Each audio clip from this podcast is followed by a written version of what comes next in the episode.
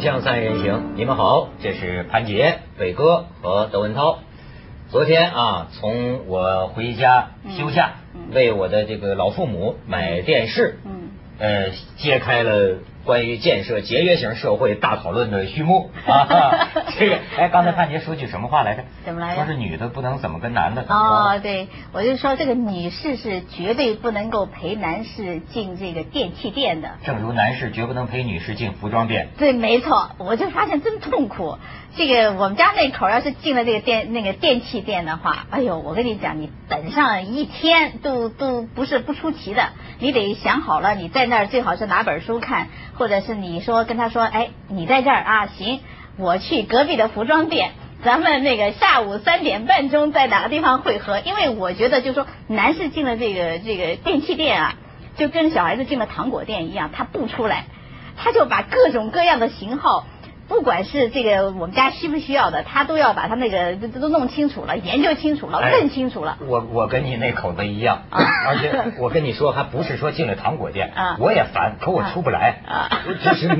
因为你知道，人有的时候会有一种强迫症、完美主义啊神经质，就是说我要买这台电视机，我一定要买到最好的。嗯它不仅是这个商场最好的，嗯它还是这个城市最好的，这个性价比啊，我指的是，啊啊啊哎呀，价格、性能最好的、最便宜。你为了买到一个就是完美的，但是说实在的，啊哪家都有利有弊啊对所以啊，嗯一般这个，你比如我去买一次电视机啊，嗯，买一般买这一天呢嗯，就是成了这方面的专家了。哦现在你要谁来请教我这个啊高清平板液晶电 视、等离子电视、液晶背投电视，它的这个优劣是什么 啊？哪一个是未来的趋势嗯？我可以告诉你嗯，而且我还查阅了网上嗯，现在等离子电视和液晶电视是两派呀，啊对两对，派有的说这个好，有的说那个好主要是个寿命是吧？啊。是好像寿命长短。多项指标来比、嗯啊，啊这个这个要不知道观众有没有兴趣？有兴趣可以给我们写信，嗯是吧？嗯每天专门我给大家谈谈对对这对事儿这啊，顾问我在这方面已经这顾是问是半个专家了。嗯对但是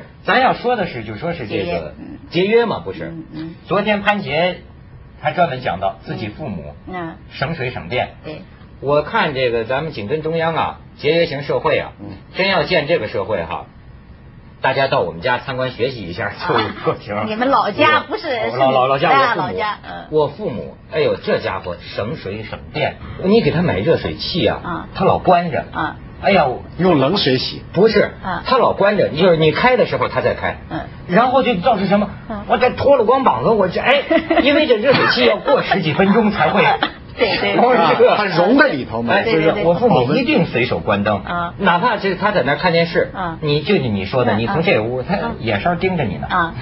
你一出来他赶快去，不 想对关，对对赶紧把对灯对关啊了，而且这个。什么事情就说这个这个嗯电呢不能费电，你给他买空调，嗯也没用。当然，可能是老年人，他说，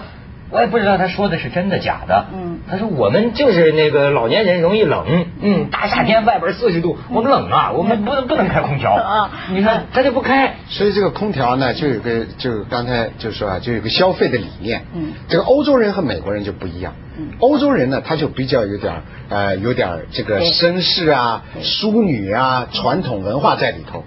那么欧洲人眼里呢，你要说我们呃，就是看一些呃，欧洲也很热啊，夏天也三十多度啊，但是有空调的私人住宅，嗯和有空调的这个工作环境是很少的。啊，不像这个美国那么普及，那么遍地都是。你比方说，我们呃参观一些工厂，在欧洲参观一些工厂，那些欧洲很有钱了，欧洲的这个生活水准是很高，但他看一些工厂的时候，他就很骄傲的告诉你，哎，我这个数字处理中心就是计算机室啊，就是放仪器的那些地方，我是恒温室。所谓恒温室，就是加了空调了。嗯他就觉得这是我很珍贵的一部分。这是什么呢？不是说他没有钱去装空调，而是他这个消费理念。嗯他这个消费理念，他是两个理念。他一说是我在做的环保，嗯他就觉得很骄傲。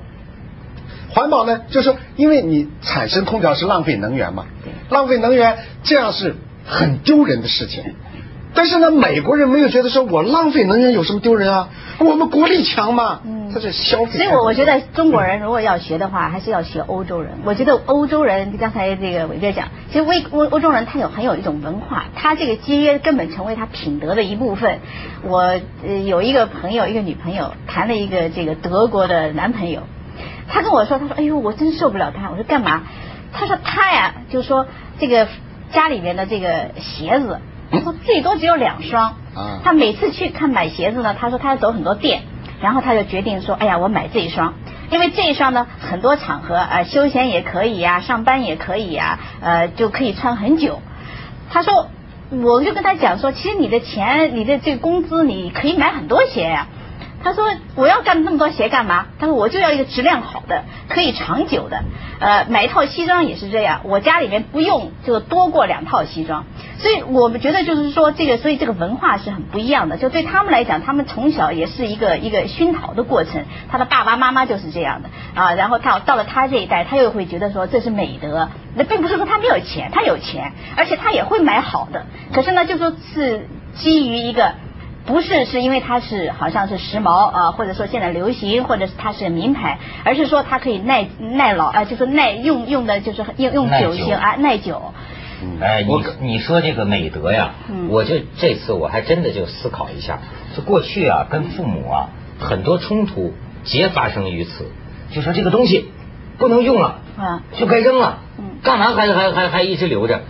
因为我爸爸在家里啊就是个修理工啊，好家伙，什么工具都有啊，嗯你知道他这个眼镜，嗯那是我这个十年前的一个眼镜，那种什么钛合金的那种，哦啊眼镜腿儿断了啊我都不知道他怎么给粘起 来的。他给粘起来，然后给他绑着绳子啊绑着绳子。哎呦，自己就是拿打火机，比如说胶框的眼镜，拿打火机烧啊，嗯烧融了，给他给他给他捏，啊就重新他的任何东西都这样做，而且就比如刚才呃我说这个省水嗯、省电啊，过去我们不理解。呃，你比如说我，我他们他们不是不洗澡啊，嗯 不要生气啊，爸。我我我不是说他们不洗澡，嗯我是说你看啊，他省水省到什么程度啊？他擦，嗯我后发我发现我爸每天就是，后来我问他，我说你为什么不用热水器洗澡啊？他说那水龙头哗哗的开下来，嗯，你知道我一开始我就我为什么说人到了成年啊，嗯好多想法深度真不一样了。过去是觉得父母抠呗，啊小气呗，嗯怕省那点水费电费嘛。对可是实际上，你说嗯谁家用不起个水呀、嗯到现在嗯，我现在这次我有一个重大的一个觉悟嗯，我终于发现，也许父母对了，也许我们错了，也许他们是美德，也许我们是丑德。嗯，为什么这么讲呢？我突然想到，人想什么啊？嗯想到他的来处。啊他不是你，比如说你要说他自私哈，嗯别人家的他也给你省着啊，我的朋友要吃饭要怎么着，他也是不能不能这个不能这个浪，费他也帮你省嗯。总之是什么？因为他们呢，出身是农民出身，我跟你讲，农民出身呐、农民对于阳光、嗯土地、水这个珍惜程度，我们现在啊，你不觉得吗？我们远离劳动，对，远离资源。我们这就像你说的，用电就跟没电，就跟不知道电是哪来的一样。这农民对他来说，他从小种地长大呀，嗯他知道这点干旱地区这点水呀、你像我父母亲，我这次越来越了解了，他为什么养成这种习惯，是因为他从小就跟土地紧密结合在一起，嗯所以他实际对自然资源啊，我觉得农民最初应该都是天然的自然保护主义者，他最珍惜这些东西。对你说是吗？对，所以是他这个我们这个老人家的文化里面，就说人是这个整个社会、这个世界的一部分，这个这个大自然的一部分，所以我们不能够抱以天真嘛。啊，我们小时候的时候吃饭，我你这念什么？报应。 我有我有你天真吗啊，呃我有点 错了。不是没没关系，啊我也我也不对，咱们互相请 教。我一直念暴殄天物，我念的是对 的，你念的是我不我都知没道看你们你念就什么说，我都不知道你们念什什么么。接着说报报报报报 真就说嗯呃，就说这个吃饭，如果说你这个饭呢，你在这个饭碗里面啊留下这个几颗米，就是说说，哎呀，你以后长大以后你就会变麻子。哦我就觉得小时候就这句话就特别的特别的管用，嗯因为不想长大变成麻子嘛，是吧？但是现在想起来，就是说其实都是有道理的。所以每一个就讲讲的这个跟小孩子宣传这个这个节约的这个，现在不会了。现在的爸爸妈妈跟小孩子会讲说，你别吃那么多啊。你是个女孩子啊，你以后长大会胖啊，哦这个胖了以后就不好看了，所以这个这个观念就是跟一代一代的接下来，我就觉得是很很有道理你。你像我们家这个优良传统，我就我就我说老实话，在外边你发现没有，浪费成了面子，对吗？实际上在我们家里，我们家自己吃饭，这从来我跟你说都是掉地上。我捡起来塞嘴里吃了， 哎，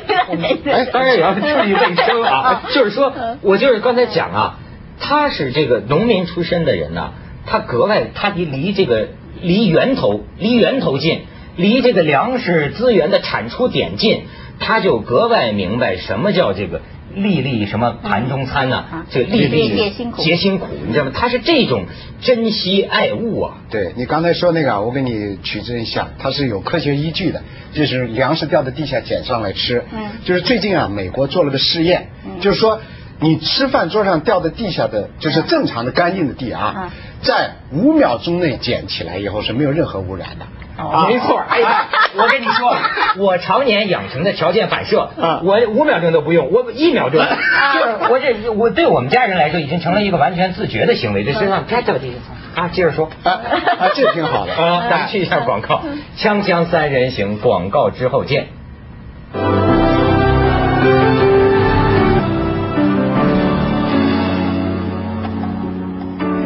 所以啊，对这个节约型社会，哎，潘杰，你你这个节应该改成节约的节，节约节律还节啊，应该梳理典型。就是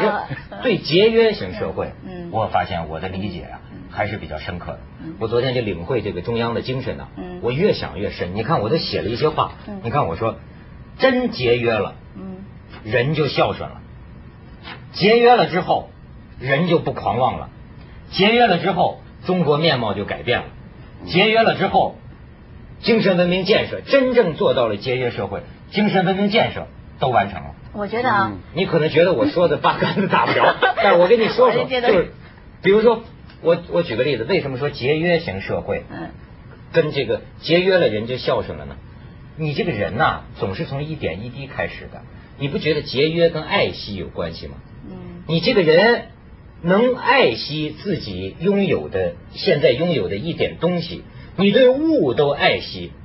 你能对人不爱惜吗？你爱惜节约就格外懂得感恩呐、啊，节约是感恩的表现呐、啊。大自然赐给我们水、阳光、空气、森林，我们好好保护它。你想，人对这个自然界都有这么一个情怀，他能不孝顺吗？他要感谢，这是。而且就说这个狂妄，我就说也是这个道理。我觉得，我觉得在我们现在的这这一代里面啊，有一个有个很错误的观点，就是说，呃，一方面跟你刚才讲的有道理，就是说我们现在离我们的根其实是很远了，就是我们走的跟跟我们过去我们父母，你刚才说你父母跟地啊，跟土地、跟土地、跟整个大自然都是连在一起的。我们现在是越来越城市化，我们跟这个对米到底是长在哪里啊？怎么个米是怎么辛苦种来都不不不知道。那另一方面呢，我们又很错误，就觉得就是我们所有的生活方式，我们要先进啊，比如说每天要洗澡啊，早上洗一个还不够，晚上要再洗一个，呃，我们因为这样清洁嘛啊，那其实你你不必要，根本就不必要嘛，你说是不是？啊，不每天洗澡恐怕还 是有必要的吧？不是说见识见识，呃我我觉得你倡导大家不，我我我倡导大家就是说，就是说我们。根本很多现在很先进的观念，并不一定对我们合适。哎，我们昨天也讲了，就是说我们在模仿美国人的生活方式，那其实我们是模仿不了的。我我我给你举个例子，我到呃我们那个呃冬天的时候去去河南那边去旅游，我们到了一个地方就去一个餐馆里面吃饭，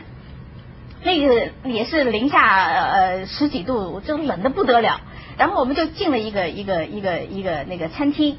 结果整个饭吃下来还是冻得不了，所有的棉袄都穿在身上，那吃完饭还是都冻得不得了。哎喝点酒。啊然后就就问那个人，就说你们没暖气吗？他说有啊，他说呃只有一看就是他们现在的暖气什么暖气，就是那个呃站式的那种，我不知道你们有没有见过，就是站在那儿的，就是立式的那个暖气，然后就开的很大的风。啊呃，反正在河南那边都是这样，就是就是是一个，就像我们现在的他们的那个热吹风。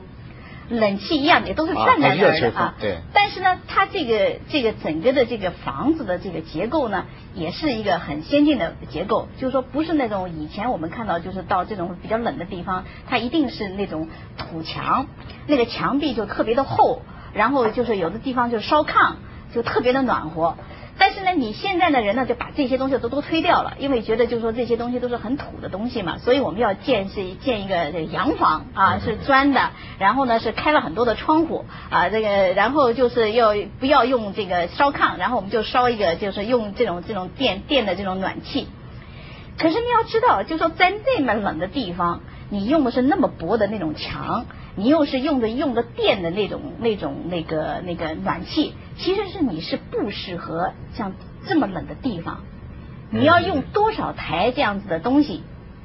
要用要用多少电，你才能够把整个整个这个屋子烧暖。所以我我我的最大当时我最大一个感触就是说，我们想学别人。是吧？我们想学别人，可是你不知道你学来的东西对这个当地的这个气候是不是合适。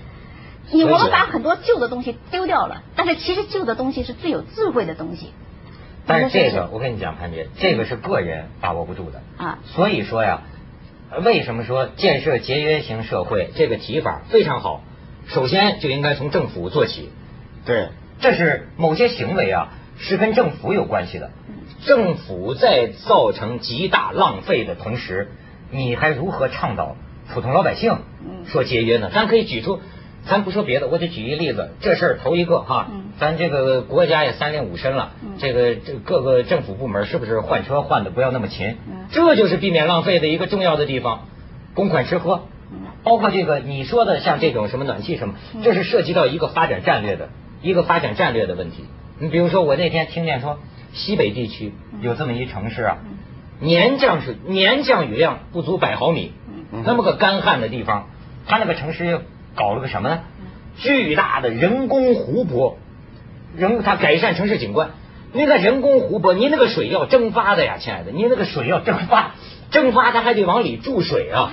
你这是不是政府规划行为？你在制造这多少个老百姓的浪费，能抵得过你这政府的这种胡乱决策的浪费呢？所以呢，我觉得咱们说呢，实际上有两个问题，一个是节约，第二个是效率。你节约以后它的效果是什么？你刚才就是河南那个例子，也就是这样的。除此以外呢，就是还有刚才呃你讲的这个，就是大家一知道这个东西哪儿来的，嗯只要这个东西来源跟你没关系，人们都浪费。所以你知道刚才为什么好多政府搞形象工程浪费呢？因为这个钱不是我挣的，如果从你的工资里去往出掏，要修一个城市工呃这个城呃城市的形象工程的时候，你肯定不干。没这错哎，没所以就是错花别人的钱的时候呢，大家都大方。哎那么这就又回到老问题了。嗯，他凭什么花我的钱？啊，我们为什么不监督他？这里面就有一个这其实中国大多数平头老百姓， 嗯， 真让他自己花钱，我认为还是勤俭节约的，对都是抠着钱袋儿什么的啊。哎，最多的说吃喝浪费啊，嗯说吃喝浪费。那最大的不不不是公款吃喝吗？就是他说拿拿公款吃喝，这是多浪费啊！满盘子山珍海味，满盘满满汉全席，普通家里人可没那么浪费的。对普通家里人吃饭是很，咱吃多少咱点多少，对吧？像我这眼大肚子小的，最多也就剩下一两个菜盘子嗯没吃完。嗯真正剩的最多，公款吃喝，一帮那个官员，哎呀，面目可憎。其实我根本就没胃口，最后临走的时候都没动几筷子，这那不就浪费了不吗？，你公款吃喝一顿饭一桌饭最贵也就是个一万块钱左右了啊，哎呀，一千块到一万前块。前两天我们公司一领导也是跟某，哎呀，这我这不能说说了啊，不说了，不说了。 反正就是说那顿饭他亲眼见的，他说吃了五万多块钱哦那，你这个因为是不是不像话？咱们去一下广告，《锵锵三人行》广告之后见。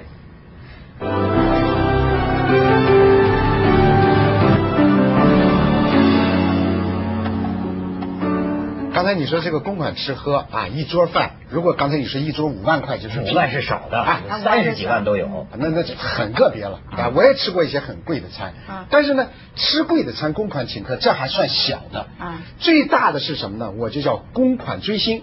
嗯啊。没错，哎，公款追星，我就说一个一个单位，嗯我不说哪个单位，这是真事儿啊。他他要搞一个年终总结会，这么每年这年底都有嘛。那么他仗着他的地理位置比比较好，他在北京，嗯再加上有关系呢，嗯就请来了国内的这个一流的大明星唱歌啊啊，唱歌呢。多少钱呢？因为这这这大家熟嘛，这啊知道内部，一般这是不往社会上说的啊。就歌星一首歌啊二十万，两首歌四十万。那么哇嗯那还有其他人员来了，其他人员就分的少点儿，哎，那么就这么一个晚会嗯，光是给演出的这些嘉宾来付的钱呢，嗯就一百万。吃饭不算啊，这个吃饭不算。我跟你说，这事儿很重要。嗯这个事儿也是建设节约型社会要抓的头等大事。嗯公款这个这个追星啊，嗯这个这个事情，当然说这个也是断咱们自己财路， 但是。咱少少要点嗯对不对少要点就是我我我我承认是吧？我也我我也走过学， 我当然我不是什么星啊，哎是但是人家是愿意是给我点儿，我我你没有那么多，三三亿多的身价我我我没有那么多，我我纳税呢，对 吧？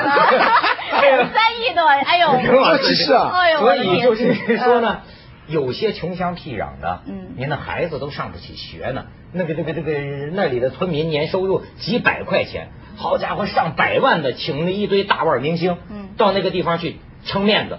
啊，这美其名曰就是我们城市形象，嗯我们要展开对外开放门户，好就这么浪费老百姓钱，你这节约型社会，你说是不是得整整这个？哎，我就想的时候，当时在看戏听歌的那些人会怎么想？他们啊肯定怎么想？这四十万、一百万给我们分了多好啊！就是嗯坦白说，老百姓也高兴，啊见了这些大明星来啊可是你要告诉他是你们掏的钱， 我估计那就不太一样。所以这里面就是离这个接着下来为您播出《凤凰子夜快车》。